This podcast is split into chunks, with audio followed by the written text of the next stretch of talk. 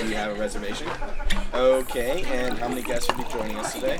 Uh, all right, if I can just have you follow me.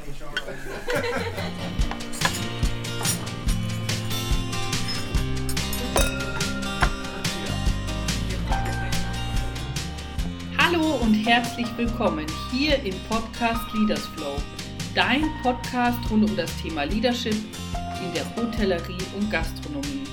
Mein Name ist Marie-Therese Heb und ich freue mich wirklich riesig, dass du wieder dabei bist. Auch möchte ich die, diese Zeit jetzt hier gerade nutzen und ganz, ganz herzlich Danke sagen. Danke an euch, dass, ja, mich freut es immer so, dass ich auch auf meinen Podcast angesprochen werde, dass er euch gefällt und dass ihr auch fleißig jede Folge anhört. Und wir steigen auch gleich ein in das heutige Thema, in den heutigen Impuls, nämlich die Rolle, die Führungskraft. Es geht um das Thema die Rolle der Führungskraft und die damit verbundenen Aufgaben. Gibt es denn überhaupt einen Unterschied zwischen Aufgabe einer Führungskraft und die Rolle? Ist das nicht sowieso schon vorgegeben?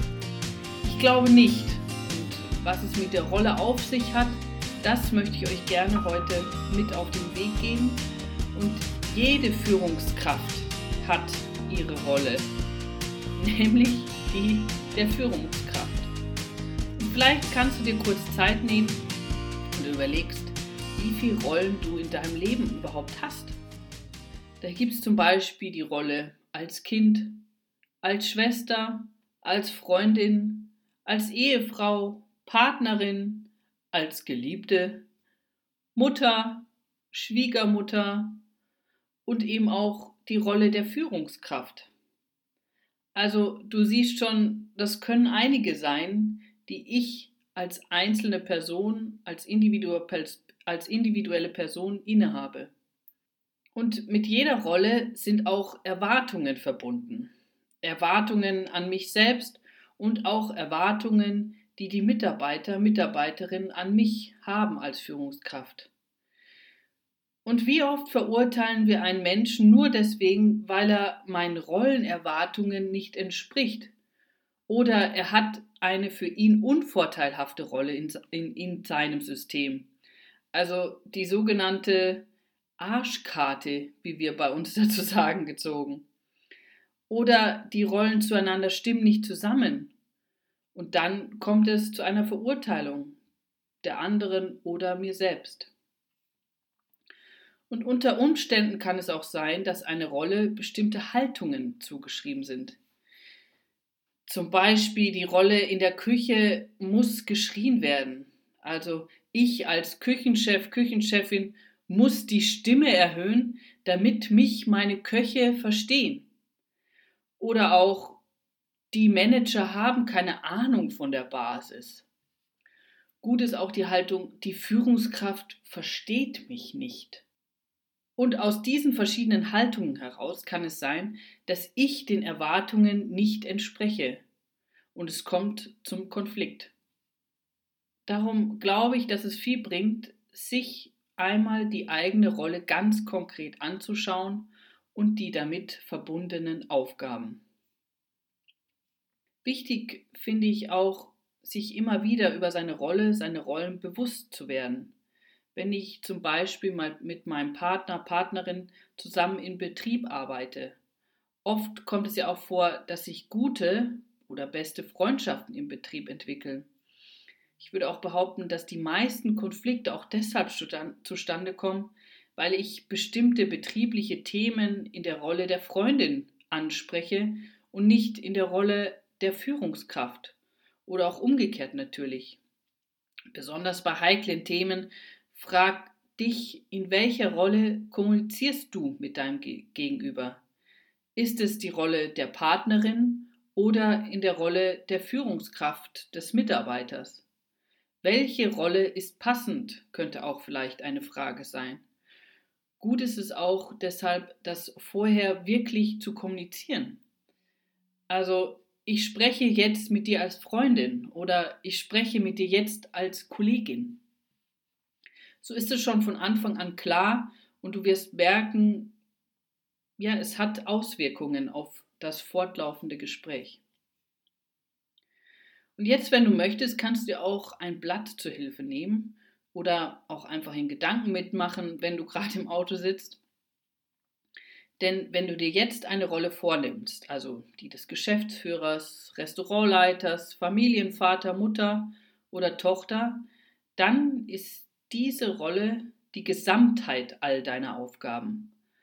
Also die Rolle, die ich innehabe, besteht aus Aufgaben. Und schau einmal, was sind die dazugehörigen Aufgaben? Also ohne sie auch gleich zu bewerten, so nach dem Motto, ah, Abrechnung machen zählt auch zu meinen Aufgaben, wollte ich aber schon längst abgegeben haben. Also ganz sachlich einfach aufschreiben. Und wenn du deine Aufgaben alle aufgeschrieben hast, dann stell dir doch einmal die Frage, wem dient diese Aufgabe? Für wen mache ich das? Es geht nicht darum, dass ich das mache, sondern auch, dass ich es für jemanden mache. So bekommt meine Aufgabe auch einen Sinn. Also welchen Nutzen hat diese Person? Denn aus dem Erkennen heraus, wem diese Aufgabe dient, entsteht die größte Motivation, auch als nächste Frage könnte dir, könntest du dir stellen, welches Ziel ist mit dieser Aufgabe verbunden? Welches Ziel verbinde ich persönlich damit? Und wenn du jetzt wieder auf dein Blatt schaust oder in Gedanken ein, zwei Aufgaben dir aussuchst, frag dich doch, welche Aufgaben geben dir Fülle und welche Mangel? Zu Mangel und Fülle habe ich schon einen Impuls hier in dem Podcast gegeben. Es ist die Nummer 14. Ähm, wie führe ich in Fülle? Und aber noch ganz kurz ein, ein paar Gedanken zu Mangel und Fülle. Nämlich Mangel erzeugt Mangel und Fülle erzeugt Fülle. Es ist wie mit dem Gesetz der Anziehung oder auch wohin lenke ich meinen Fokus? Gutes zieht Gutes an. Und in dem Zusammenhang mit den Aufgaben ist es die Frage, welche Aufgaben möchtest du noch gerne intensivieren oder welche möchtest du gar nicht mehr tun? Von welchen Aufgaben hättest du gerne mehr oder welche Aufgaben möchtest du nicht mehr machen?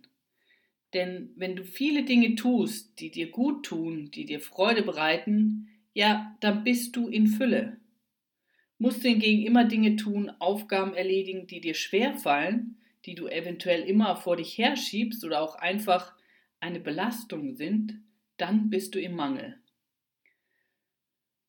Und was ist so jetzt der nächste Schritt, wenn du deine Aufgaben alle aufgeschrieben hast und betrachtet hast?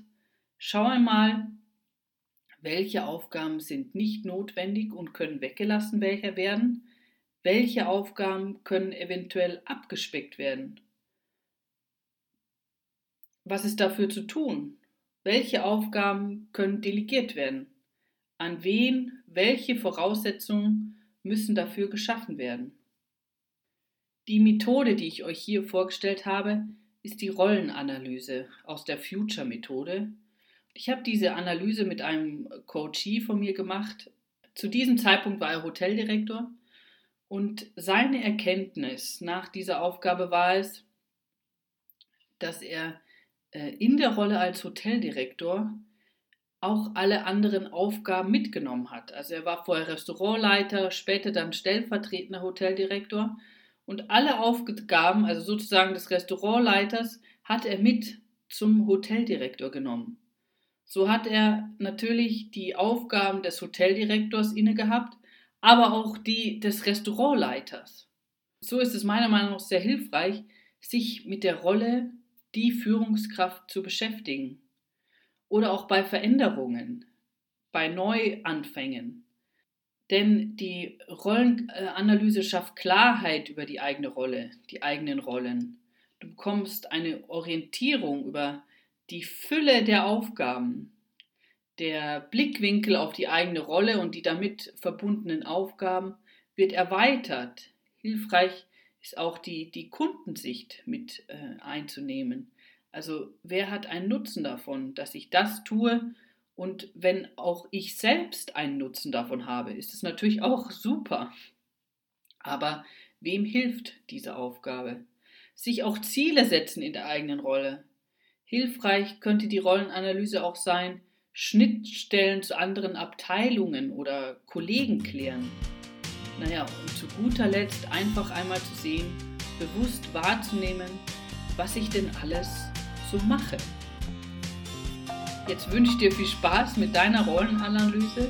Ich hoffe, du konntest dir ein paar Erkenntnisse mitnehmen und nimmst dir die Zeit, deine Rolle zu reflektieren.